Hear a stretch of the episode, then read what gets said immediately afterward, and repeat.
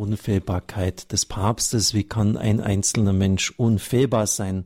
Kein Mensch ist unfehlbar, keiner ist vollkommen und jeder in seinem Leben hat sich schon einmal geirrt. Vatikanstadt, Montag, 18. Juli 1870. Über dem Petersdom entlädt sich ein heftiges Gewitter. Anderthalb Stunden lang zucken die Blitze, strömt der Regen, fahren die Donnerschläge krachend nieder. In der Peterskirche sind Bischöfe aus der ganzen Welt zum allgemeinen Konzil versammelt, das als das erste Vatikanische Konzil in die Geschichte eingeht. Als man dem Papst das Abstimmungsergebnis brachte, mit dem die letzte Konstitution dieses Konzils angenommen wurde, war die Finsternis so dicht, dass man einen Leuchter benötigte, damit der Papst die Bestätigungsworte lesen konnte. Wir definieren mit Zustimmung des Heiligen Konzils all jenes, so wie es verlesen wurde, und bestätigen es Kraft apostolischer Autorität. An diesem düsteren Tag fand die vierte und vorläufig letzte Sitzung des Konzils statt. Am nächsten Tag brach der deutsch-französische Krieg aus,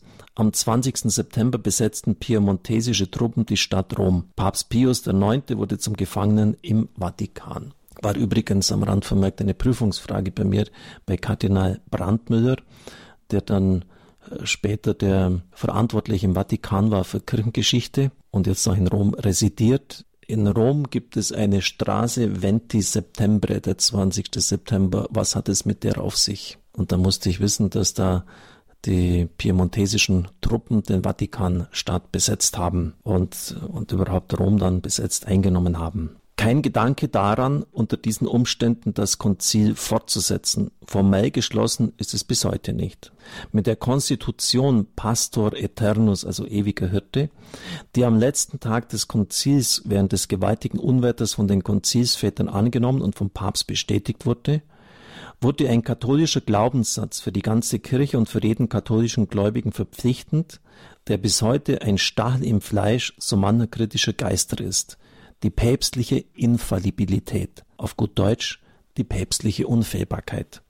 Vielleicht beginnt man damit, was die Lehre von der päpstlichen Unfehlbarkeit nicht bedeutet. Sie meint nicht, dass der Papst in allen Äußerungen unfehlbar wäre, dass er sich also niemals irren könnte. Das wäre ja auch albern, wenn die Meinung des Papstes zum Wetter von morgen oder zum Ergebnis, Ergebnis eines demnächst stattfindenden Fußballspiels eine unfehlbare Äußerung wäre. Aber selbst wenn der Papst über den Glauben spricht, wenn er eine Predigt hält oder einen theologischen Vortrag, auch dann ist er nicht unfehlbar. Der Papst kann nur unter ganz bestimmten, genau festgelegten Bedingungen Unfehlbarkeit beanspruchen. Das erste Vatikanische Konzil definierte diese so. Zitat. Wenn der römische Bischof ex cathedra spricht, das heißt, wenn er in Ausübung seines Amtes als Hirt und Lehrer aller Christen Kraft seiner höchsten apostolischen Amtsgewalt endgültig entscheidet, dass eine Glaubens- oder Sittenlehre in der gesamten Kirche festzuhalten ist, so besitzt er aufgrund des göttlichen Beistands, der ihm im heiligen Petrus verheißen ist, jene Unfehlbarkeit, mit welcher der göttliche Erlöser seine Kirche in der endgültigen Entscheidung über eine Glaubens- oder Sittenlehre ausgestattet wissen wollte. Daher sind solche endgültigen Entscheidungen des römischen Bischofs aus sich selbst nicht aufgrund der Zustimmung der Kirche unabänderlich. Soweit dieses Zitat. Und das müssen wir uns natürlich genauer anschauen.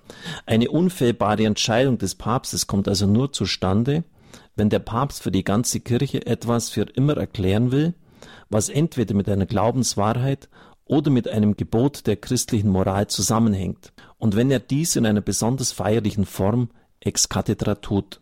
Außerdem darf der Papst nicht irgendwelche neuen Glaubenslehren verkünden, sondern nur, um bei bestehenden Unklarheiten oder um einer Aussage ein besonderes Gewicht zu verleihen, eine Glaubenslehre für gewiss erklären, die schon immer im Glauben der Kirche aufgehoben war. Also nur in Sachen des Glaubens und der Moral ist diese Unfehlbarkeit relevant und er kann auch keine neuen Glaubenswahrheiten verkünden. Zum letzten Mal gab es im Jahr 1950 eine unfehlbare Lehrentscheidung. Der damalige Papst Pius XII. befragte zunächst alle Bischöfe in der Welt. Glaubt man in der katholischen Kirche seit alters her an die Aufnahme Mariens in den Himmel mit Leib und Seele? Nach der einhellig bejahenden Antwort erfolgte die Dogmatisierung, also die unfehlbare Festlegung dieses katholischen Glaubenssatzes. Übrigens im Jahrhundert zuvor gab es auch noch ein Dogma, das sich auf die Gottesmutter Maria bezog, nämlich ihre unbefleckte Empfängnis. Und das ist vier Jahre zuvor geschehen, bevor dann die Erscheinung der Mutter Gottes 1858 in Lourdes war, wo sich die Mutter Gottes als die unbefleckte Empfängnis vorstellte und man das auch dann als eine Bestätigung ansah. Die Unfehlbarkeit des Papstes ist ein Geschenk Christi an seine Kirche. Jesus selbst hat das unfehlbare Lehramt an Petrus, den ersten Papst, übertragen. Dies wird besonders an drei Stellen der Evangelien deutlich. Eine Stelle kann ich jetzt noch kurz erläutern und das ist natürlich jene berühmte, das weiß jeder Theologiestudent, Matthäus 16, 16. Ich lese jetzt Ihnen die Verse vor. Du bist Petrus der Felsen, auf diesen Felsen werde ich meine Kirche bauen, und die Mächte der Unterwelt werden sie nicht überwältigen. Ich werde dir die Schlüssel des Himmelreiches geben. Was du auf Erden binden wirst, das wird da im Himmel gebunden sein. Und was du auf Erden lösen wirst, das wird auch im Himmel gelöst sein. Petrus soll das Fundament der Kirche sein. Er soll ihre Einheit und das unerschütterliche Fundament sein, ihr unerschütterliche Festigkeit garantieren. Das ist aber ohne den rechten Glauben gar nicht möglich. Deshalb ist Petrus der erste und oberste Lehrer des Glaubens in der Kirche. Der Kirche ist eine unvergängliche Dauer verheißen und die Mächte der Unterwelt werden sie nicht überwältigen. Die Älteren von Ihnen kennen vielleicht noch die Übersetzung die Mächte der Hölle, also des Bösen, Satans. Im griechischen Originaltext heißt es aber Unterwelt, Hades und damit ist das Totenreich gemeint. Es geht also hier nicht um die Macht des Bösen oder um den Teufel, sondern um die Macht des Todes und der Vergänglichkeit. Das heißt aber, das Amt des Petrus endet nicht mit seinem Tod, es geht weiter. Es dauert an, solange die Kirche auf Erden besteht. Das weist übrigens auch das Bild des Felsens auf. Fels bedeutet Beständigkeit, Dauer ist übrigens ein Wort, das sonst in der Heiligen Schrift im Alten Bund immer nur auf Gott bezogen wird. Das heißt, Gott gibt etwas von seiner Unverrückbarkeit, das Bild des Felses, Simon Petrus, einem Menschen. Und deshalb kann eigentlich so diese protestantische Sicht nicht richtig sein, bei der immer wieder behauptet wird, das Petrusamt ist mit Simon Petrus untergegangen, weil ja alles auf Dauer angelegt ist, auch dieses Bild vom Hades meint ja, dass die Kirche auf, auf lange Sicht gesehen von den Mächten des Todes nicht besiegt wird. Noch heute sind die Himmelsschlüssel im Wappen des Papstes zu finden. Sie weisen hin auf die Binde- und Lösegewalt, von der Christus spricht, und im rabbinischen Sprachgebrauch meint das die authentische Erklärung des Gesetzes, wenn also jemand die Schlüssel die Binde- und Lösegewalt hat, authentische Erklärung des Gesetzes. Mit dem Petrusamt ist die Gewalt verbunden, das Gesetz des Bundes, das Evangelium authentisch zu erklären. Und Gott im Himmel wird dieses Urteil bestätigen. Auch das setzt voraus, dass der oberste Glaubenslehrer vom Irrtum bewahrt bleibt. Eine weitere Belegstelle ist Johannes 21, 15 bis 17. Das kommt in der Osterzeit immer vor. Weide meine Lämmer, weide meine Schafe. Dreimal sagt Christus das zu Simon Petrus.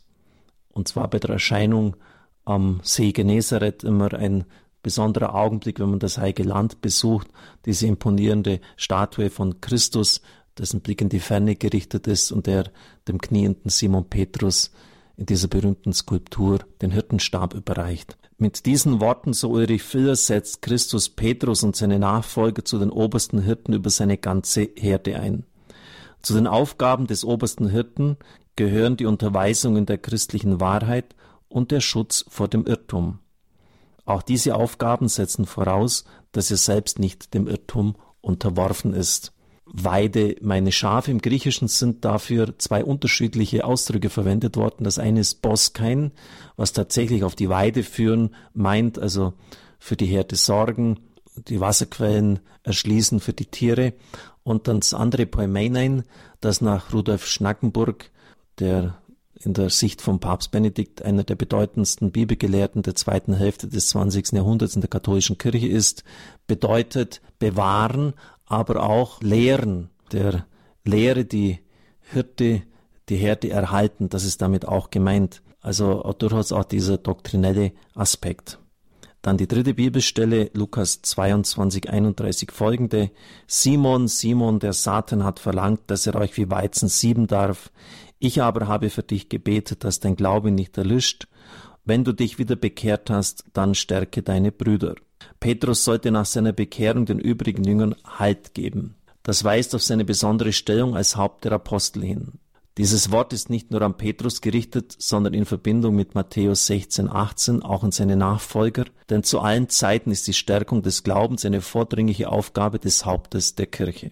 Auch wenn die päpstliche Unfehlbarkeit erst 1870 definiert wurde, so war sie doch von Anfang an ein Bestandteil des katholischen Glaubens. Schon die Kirchenväter wie Hieronymus oder Augustinus kannten sie. Wir sprechen vom vierten oder fünften Jahrhundert her.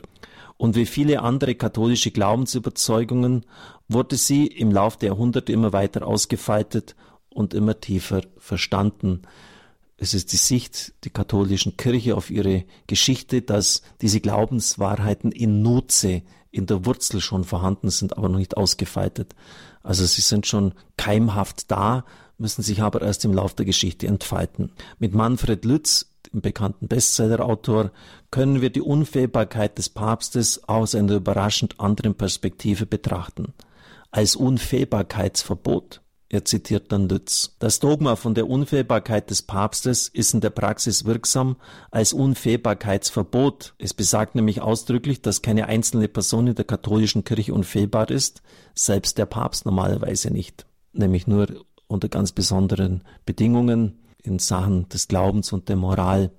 Und wenn er dann auch ganz bewusst und gezielt sein Amt dafür ex cathedra einsetzt. In einer Zeit, in der alle möglichen Autoritäten letzte Gewissheiten über was auch immer verkünden und die wahnhafte Überzeugung der eigenen Unfehlbarkeit zur Grundausstattung des Salonlöwen gehört, ist solche Askese einer Gemeinschaft immerhin erstaunlich.